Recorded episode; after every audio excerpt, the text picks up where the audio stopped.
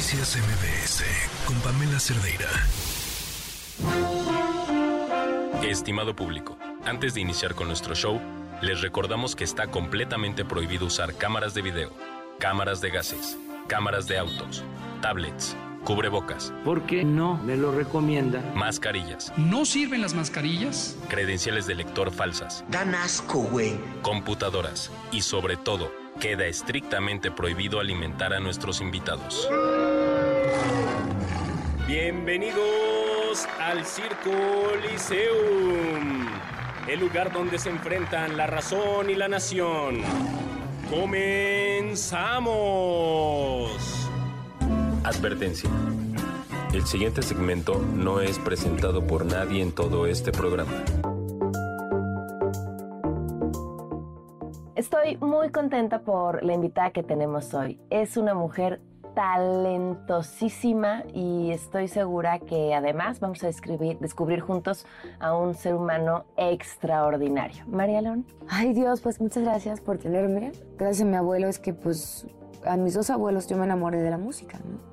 Mi abuelo me presentó todas estas mujeres poderosas de la música, eh, Tania Libertad, Guadalupe Pineda, Eugenia León, eh, obviamente el Mariachi Vargas, Louis Armstrong, como que el rollo de mi abuelo era más clasicón, ¿no? Entre los, los tríos, pero la música mexicana, pero el jazz, pero como que música como más de, de- de- de estudio, de escuela. ¿Es tu abuelo paterno o materno? Materno. Ok. Ajá. Entonces él me dijo, si algún día tú quieres cantar y hacer esto, hazlo con tu música, ¿no? Con la música que, que representa tu país. Este, siéntete orgullosa de lo, de lo que eres, de dónde vienes. Y mm, como que siempre me quedé con eso y mi abuelo me hizo empezar a cantar a los ocho años eh, música vernácula, o sea, música mexicana en, en su restaurante. Fue lo primero que canté, ¿no? Mariachi. Ok. Con el, con el nuevo Tecalitlán. Y nada, así empezó. O sea, fueron un apoyo muy importante para mis papás, porque mis papás trabajaban mucho. Ujú. Entonces nos criamos con ellos. Y este, en algún momento de nuestra vida, cuando yo empecé a componer y empecé a, pues, a tener este tipo de, de acercamientos con, con la composición y lo que yo tenía que decir, pues no necesariamente era música mexicana, ¿no? O sea, como que mi acto de rebeldía de, de, de crecer me llevó a hacer música pop desde que yo era, pues, muy chiquita, ¿no? Ujú. A él le molestó mucho que yo no escogiera la música mexicana como profesión. O sea, yo empecé luego con, con Playa Limbo, empezamos a hacer música pop. Eh, no le gustaba cómo vestía, no le gustaba cómo cantaba, entonces de pronto era, es que tú en vez de ser una digna representante de la música mexicana, ahora pareces una carpera, ¿no? Entonces fue súper fuerte para mí porque obviamente tengo una mamá, tengo unos papás eh, que siempre me han educado desde el empoderamiento, desde el feminismo, eh, entonces para mí fue como choqueante, ¿no? O sea, de- en ese momento le dije, abuelo, eres la persona que más amo en el mundo, pero aún así no voy a permitir que me, que me hables así. ¿Y qué te dijo? Este, me dijo, pues es que es lo que es y yo no voy a aceptar que tú hagas estas cosas, que tú, entonces le digo, bueno, pues entonces vamos a tomar caminos separados, ¿no?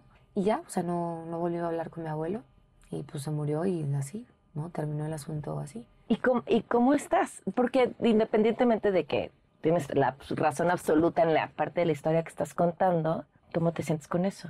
Pues mira, siento que en esa época era muy rebelde, era una, de las, una adolescente muy orgullosa y no entendía, ¿no? O sea, sé que hay muchas cosas que no son difíciles de permitir, pero no entendía de dónde venía mi abuelo, no tenía la capacidad de, de- de empatía hacia alguien que vivió otra época, otra historia, porque era más importante defender la mía.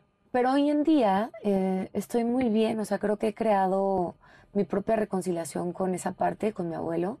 El primer disco que yo hice de, de solista lo hice con el, con el Vargas de Tecalitlán, un dueto padrísimo que se llama Se te salió mi nombre. ¿Y cuál es la historia con tus papás? Mis papás siempre mm, han sido el apoyo más grande ¿no? que, que he tenido. Creo que desde muy chiquita siempre me han hecho pensar que yo soy capaz de todo lo que yo quiera. Ok. ¿no? Entonces, lo agradezco muchísimo porque ellos siempre han tenido una fe inagotable conmigo y aunque al principio pues yo nací con un problema en mis piernas, tenía sobrepeso, eh, no podía caminar bien, era candidata para una operación de rodillas, usé zapatos ortopédicos hasta los 13 años. Y no sé tú, yo soy de la generación de los zapatos ortopédicos que eran unas botas espantosas. Horribles, horribles. Y normalmente los niños los usan a lo mejor uno o dos años. Yo lo usé 13 años. O sea, tenía yo un problema severo. Ok. Entonces entré al ballet por eso. Mi mamá me metió al ballet porque dijo, oye, pues el doctor dijo, necesitamos que la niña rote sus piernas, que para que cuando la operemos pues no sea tan complicado y que baje de peso, porque está muy gordita. ¿no? Ujú. Entonces para mí, aunque fue para mi mamá una terapia médica, para mí fue como un regalo. Era como, qué padre que puedo bailar y encontré en el ballet como que este escape porque pues por lo mismo pues, siempre fui súper buleada, ¿no? O sea, gordita, zapatos ortopédicos, súper este, hiperactiva, despierta. Siempre fui una niña muy inteligente desde muy chiquita, entonces este, participaba en todo. em, yo me sabía todas las respuestas de todo. Entonces, ¿A qué edad entraste al ballet? a los tres. Ok, ¿a los tres? años. Ajá. Ok, qué, qué chistoso porque mientras contabas esto, bueno, uno que te acuerdas perfectamente que para ti llegar al ballet fue un regalo, porque Ajá. estabas muy chiquita. Estaba muy chiquita. Eh, que, que, que fuera una terapia médica para tu mamá y eres una estupenda bailarina, o sea, es uno de tus, de tus grandes talentos. Creo que fue muy mi refugio muchos años. O sea, desde que era muy chiquita. Y conforme fueron pasando los años, este, siempre recuerdo regresar a la danza para reconstruirme. O sea, creo que la danza y la música han sido dos grandes aliadas para mí. Ujú. Y sí, o sea, ha sido terapéutico, catártico y me ha hecho crecer mucho. Entonces, en algunos momentos hasta medio me, me intensifiqué mucho, o sea, me, me traumé y, y tomaba hasta ocho horas de danza al día. Ok. Ajá. Te- oye, ¿te acuerdas de tu primera composición? Sí, ¿Cómo era? Ay, cántame.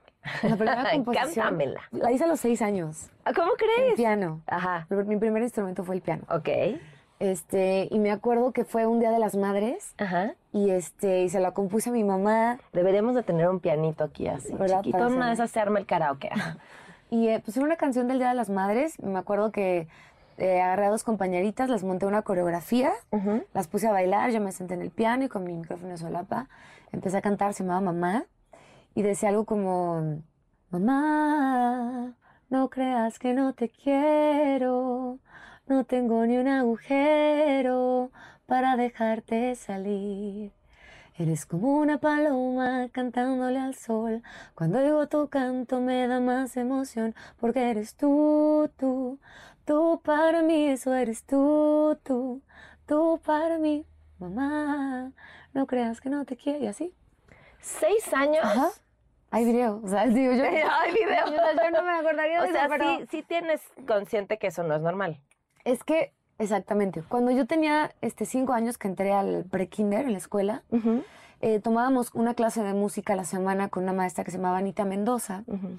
Y la Miss Anita Mendoza este, le dijo a mi mamá, oye, tu hija es súper afinada para su edad, me encantaría meterla al coro de primaria, ya sé que está muy chiquita, pero pues sería lindísimo tenerla. Entonces yo empecé a ir a clases de coro extracurriculares desde que yo era súper chiquita, antes de entrar ni siquiera pues a la, a la primaria, ¿no? Y este, entonces después de estar un año con ella, pues como que ella me empezó a dar mucho, eh, mu- mucha validación a lo que yo estaba haciendo y yo me la creí muchísimo. O sea, de verdad yo creí que yo era una estrella, que yo podía ser la cantante que yo quería, ¿no? Este, mi papá me enseñó este, mis primeros acordes en piano, em, que fue la canción de, de, em, eh, Blue Moon, Luna Ujú. Azul.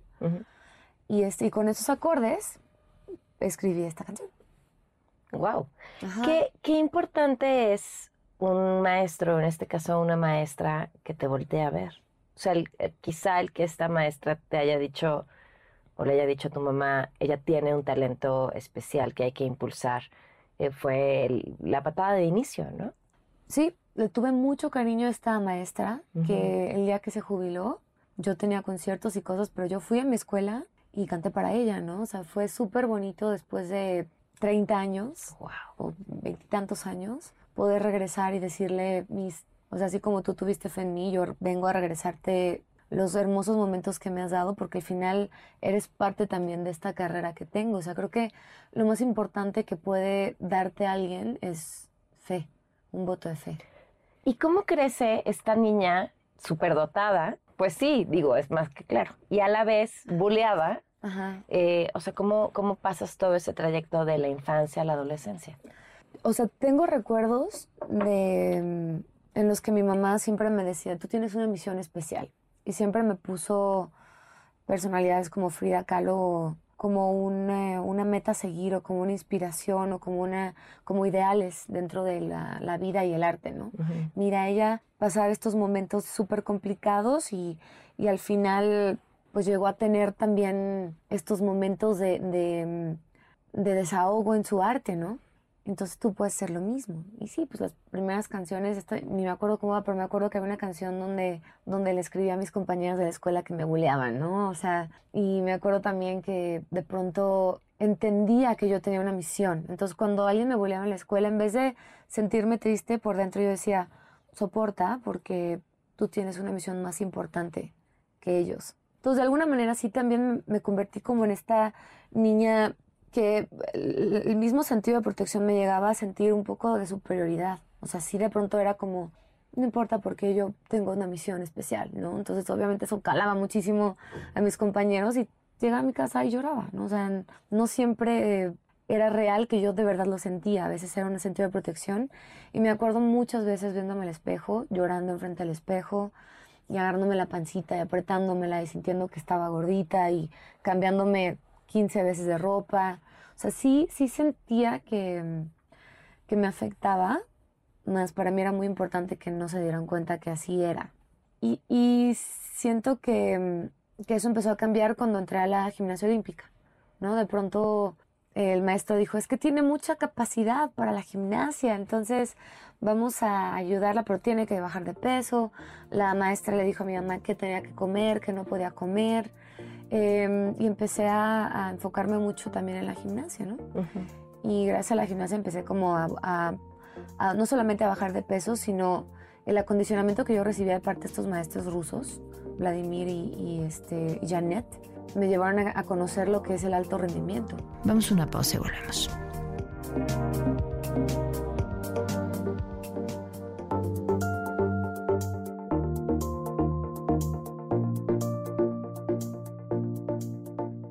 Oye, me, me, cuentas de tu mamá y me parece que es una mujer muy inteligente. Es muy inteligente. Los dos. Son los dos muy inteligentes. Este, pero a la, a la fecha mi mamá sigue siendo esta persona a la que yo acudo, siempre con una necesidad de iluminación, ¿no? O sea, uh -huh. de necesito, mamá, palabras de aliento, necesito consejo, necesito escucharte. Y mi mamá siempre tiene las palabras correctas, ¿no? O sea, la primera vez que me rompió el corazón le hablé llorando. Le dije, mamá, es que me, me, me acaban de dejar, ¿no? Y, y, no entiendo por qué no me quiere. Y me dice, mamá, a ver, te rompió el corazón, no las piernas. Y tienes unas, piernas muy preciosas. Así es que úsalas, levántate y búscate otro ahorita. Entonces, es esta mujer que Amo de esa pronto le da una vuelta a las cosas. Igual, o sea, la última vez que, que, que terminé una relación, le hablé muy triste y me dice, estoy tan contenta, nena. Estoy tan contenta porque una no era suficiente hombre para ti. Ya todos lo sabíamos, pero tú no te dabas cuenta y yo no quería interferir en, tu inteligencia, no quería jugar con tu inteligencia porque yo sé que tú te, sabías otras cosas. Este, pero estoy muy feliz porque no perdiste una persona, ¿no? Piensa cuántos millones de, de, de, de personas hay en el mundo. Bueno, te abriste a esa cantidad de posibilidades. Entonces sí, es una mujer muy sabia y siempre le da la vuelta a, a, mi sentir y a mi pensar. Mi bisabuela, quien no conocí, decía, agradecele a quien te lleve, pero agradecele más a quien te deje. Se refería, por supuesto, al amor y yo insisto, me he dado cuenta con la vida que es el amor y el trabajo. Exacto. O sea, también cuando alguien te dice gracias, te abre a un universo de posibilidades y, y sí hay algo en, no sé, la energía, la vida, que si no le haces hueco no llega necesitas hacerle hueco y dejar espacio, tiempo, no sé, energía para que, para que llegue lo que tiene que llegar. 100%. O sea, ¿qué más tienes entre manos ahorita? ¿O no me puedes contar? Bueno, viene una oportunidad súper linda de algo que nunca he hecho antes y llegó a mí este año también y, y, creo que va a suceder el año que entra. Ok, parpadea una vez y latino cine, conducción. Ok. Pero sí ha sido súper sí. Súper gratificante el que de pronto cada uno de esos son votos de fe Ajá. que yo digo es que es un voto de fe, pero al final también es algo que se ha trabajado. Es, un, es una recompensa, algo ya trabajado anteriormente en otro momento. Pero a mí me gusta pensar que son votos de fe porque de alguna manera me siguen comprometiendo a, a hacerle justicia Ajá. a la oportunidad. Me gusta pensarlo así. ¿No crees que quizá, en efecto, casi todas las historias de éxito, de un éxito constante y consistente, quizá no lo vemos, pero pasan después de esos muchos años de trabajo, o sea, son el resultado de esos años de trabajo, pero siempre nos contamos las historias de los otros al revés, así como, ah, le está yendo muy bien, qué suerte tiene, sin ver, porque a lo mejor no lo conocemos, que detrás de esa, de esa suerte o de ese éxito está lo que está detrás de tu carrera, que son muchísimos años de trabajo, de ballet, de gimnasia, de alto rendimiento, de estar en el teatro, de estar componiendo, de estar, pre- o sea, te preparaste mucho tiempo y trabajaste mucho tiempo para este momento. Sí, este, o sea, ha sido un proceso largo, pero como lo he disfrutado tanto, no se siente tanto. Se siente como si hubiera sido ayer que, que grabé mi primer disco con Sony, ¿no? Y tenía Ujú. 15 años. Eh, y sí, pues re- realmente pues, llevo 22 años de carrera profesional desde que grabé mi primer disco. Y a ver, grabar tu primer disco a los 15 años Está muy cañón. también es así como, no, no es y la con una uno tiene. multinacional. Claro, ¿sabes? exacto. O sea, entonces sí, sí entiendo que ha sido un trabajo súper eh, artesanal en todos los sentidos. Ujú. He tenido equipos hermosos, o sea, no, no me, tomo todo el crédito de lo que me ha pasado. Te- Tengo un equipo de mujeres súper chido con el que trabajo ahora y me encanta. Eh, fui parte de una banda muy este, exitosa, muy trabajadora, que también debo mucho a lo que viví ahí. Luego la primera banda con la que estuve, que fue Tedetila a los 15 años. Pero sí también todas las cosas, o sea, que, con las que trabajo todo el tiempo. O sea, soy, soy una mujer que no necesito estar aprendiendo algo cada año. ¿Qué estás aprendiendo este año? Ruso. Te los dije. Ruso. ¿Ven? Sí, estoy aprendiendo ruso. Me encantaría decirte en ruso, por, pero por. Este, ¿Por qué estás aprendiendo ruso? Dos. Porque necesitas tener la cabeza quieta, pero ¿por qué ruso? Bueno, ruso porque justo em, también estoy este, aprendiendo ballroom y entonces em, mi pareja de baile es este ucraniano Ok. Ajá. Y la- los maestros con los que voy a estar lidiando son hablan todos ruso, entonces también es un idioma en el que quiero poderme comunicar de una mejor forma. Eh, y pues está padre. También creo que eh, cuando tú aprendes un idioma diferente, pues aprendes muchas cosas, desde la raíz, la etimo- etimología de las palabras, aprendes historia. Entonces como que también mi mente empieza a agilizarse un poco más. No es que, no es que se, perdón el francés, se apendeje, pero a veces sí. a veces siento que de pronto darle tanto tiempo que a las redes sociales o de pronto tener una misma actividad hace que se genere como un bloqueo en Ajá. un mismo ciclo de algo, ¿no? Entonces me gusta pensar que, que de pronto eh, puedo volver a abrir este panorama intelectual hacia otro lugar distinto. ¿no? O sea, porque hago muchas cosas físicas, ¿no? El año pasado aprendí batería, este, la parte del baile, pero la parte de los idiomas creo que trabajas este otro hemisferio.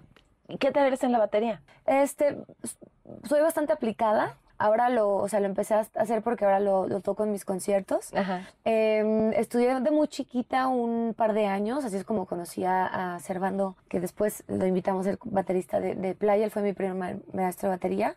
Y ahora estoy, eh, tomo clases con Pepe, que es mi baterista, Ujú.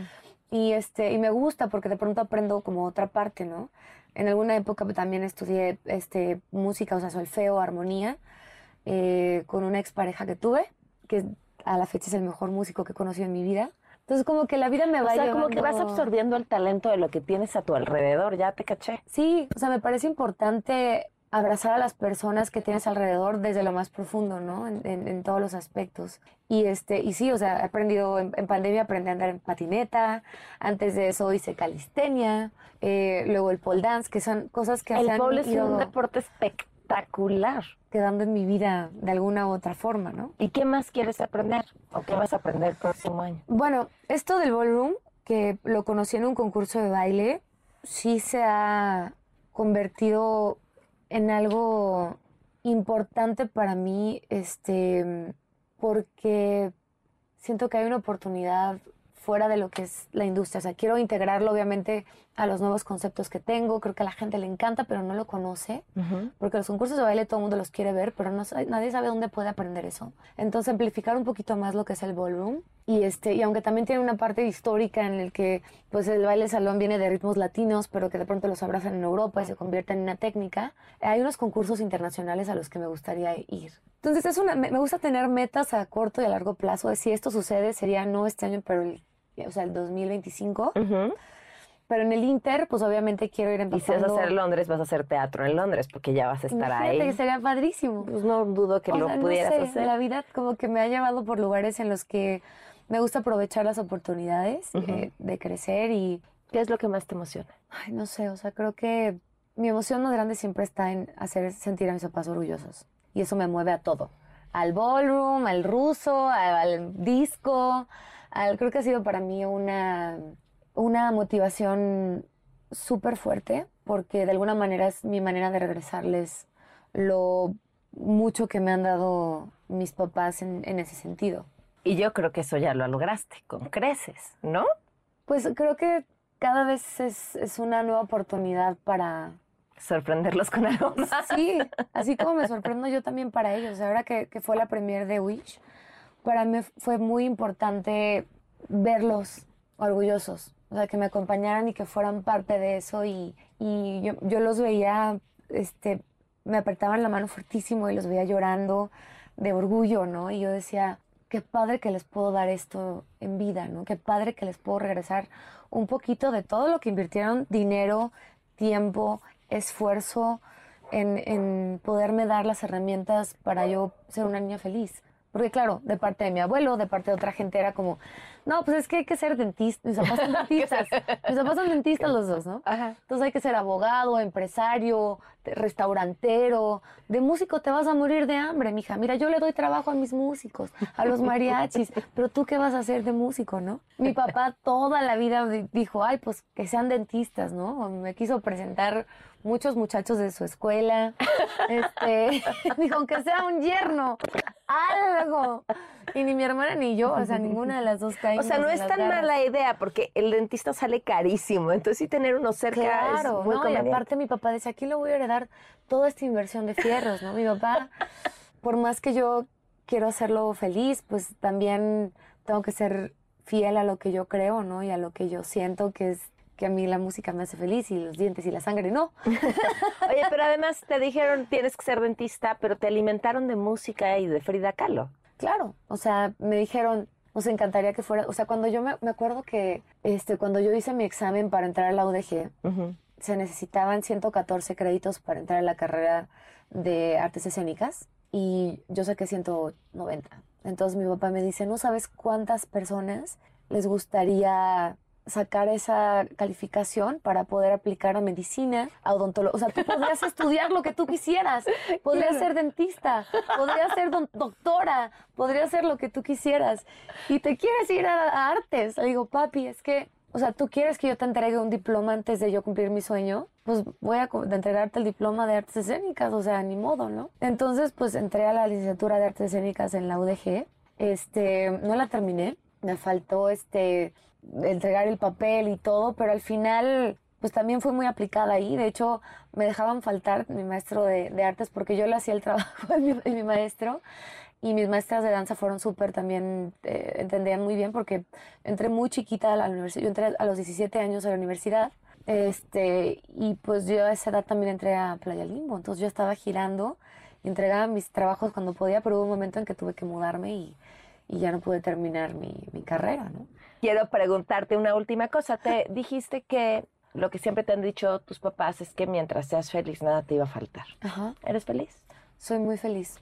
O sea, creo que una de las cosas que he aprendido de mis padres es que la felicidad es una decisión. Muchas veces pensamos, cuando pase esto, ya voy a ser feliz. Cuando logre esto, ya voy a ser feliz. Cuando tenga esto, ya voy a ser feliz. Entonces, no, he aprendido a ser feliz aunque haya momentos difíciles en la vida. Y en este momento de mi vida soy una mujer súper plena. Abrazo mi carrera con todo el amor del mundo, abrazo mi circunstancia emocional personal con muchísima valentía, pero también con muchísima apertura y mucha felicidad. Y tengo a mis padres y mi familia unida, que es lo que más felicidad me podría dar. Entonces sí, soy una mujer sumamente feliz. Qué gusto escuchar otra vez tu historia. Qué gracias. privilegio poder ver tu carrera, eh, hacia dónde vas y qué emoción todo lo que tienes por delante. Muchísimas gracias. Muchas gracias a ti, te agradezco mucho. Se quedan con Ana Francisca Vega. Muy buenas tardes, soy Pamela Cerdeira.